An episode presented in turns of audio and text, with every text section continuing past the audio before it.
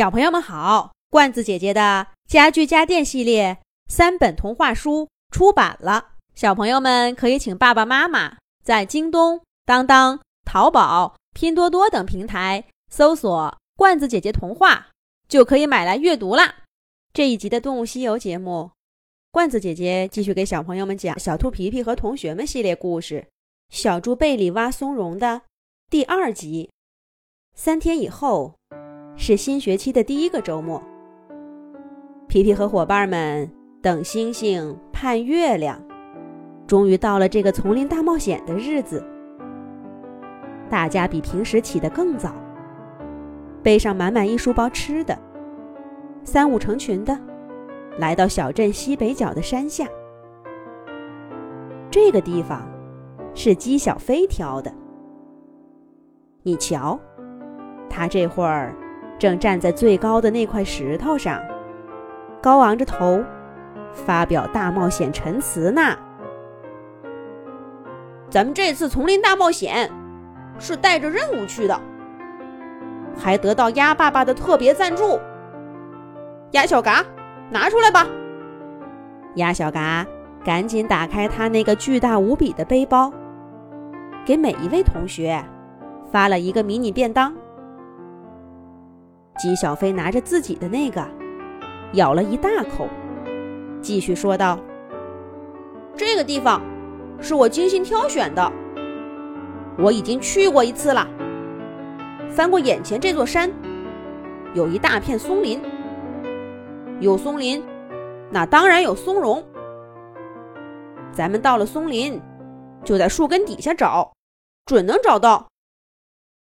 不过这样呢，就太简单了。”所以呀，咱们换个方式，两人一组，分头出发，看哪一组找到的松茸多，就平分鸭爸爸的超级大礼。大家看这个主意怎么样？好啊，姬小飞，我要跟你一组。姬小飞，还是带上我吧，我暑假练跑步了，现在体力可棒了。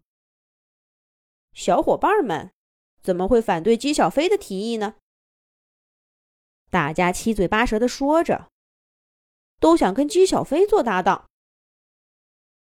等等，你确定在那片松林能找到松茸吗？谁都没想到，在丛林大冒险的场合，竟然有人跟姬小飞唱反调。这样的事儿可不多见。大家回头一看。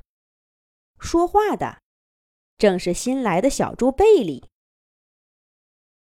姬小飞一下子就不高兴了，他板着脸对小猪贝里说：“那不然呢？找松茸不去松树林，难不成去杨树林吗？你是新来的，不了解我们小镇，这事儿还得听我的。鸭小嘎，我跟你一组。”咱们俩打头阵。姬小飞不再理会小猪贝里，转头向鸭小嘎抛出橄榄枝。鸭小嘎忙不迭的跑过去，美滋滋的跟姬小飞站在一起。接下来，小兔皮皮找了小猫可可，鹅小美找了小羊贝贝，小伙伴们。迅速组队，眼看着就没几个人了。可小猪贝里却始终孤零零的。我，要不，要不，你要是愿意，咱们俩就组一队吧。小刺猬果果犹豫了好一会儿，走到小猪贝里面前，慢吞吞的说道。好啊！贝里眨巴着亮晶晶的黑眼睛，笑眯眯的伸出爪爪。果果，你要是落单了，就跟我们一块儿，我们多一个人无所谓的。姬小飞远远的冲果果喊道。果果回头看看姬小飞，再看看孤零零的贝里，大声说了一句。不用了，小飞，我跟贝里一组。所有的小动物都组队成功。丛林大冒险的队伍浩浩荡荡的向小山进发。果果走得慢，他跟贝里渐渐落在后面。果果看着伙伴们一个接着一个的从身边经过，离自己越来越远，心里着急。可是他看看身边的贝里慢吞吞的样子，反而安慰他说：“没事的，贝里，咱们不着急。比赛的是找松茸，又不是爬山。说不定咱们俩火眼金睛，虽然走得慢，但是找得准。”贝里歪头看着果果，开心的笑起来。露出一口漂亮的小白牙。果果，果果，你真好。果果一听这话，脸唰的一下就红了。他低着头，不好意思地说：“其实，其实大家都挺好的。嗯，小飞他，小飞他也不是故意跟你作对的。丛林大冒险。”是小飞最在意的事儿。你不知道，他为这个付出了多少。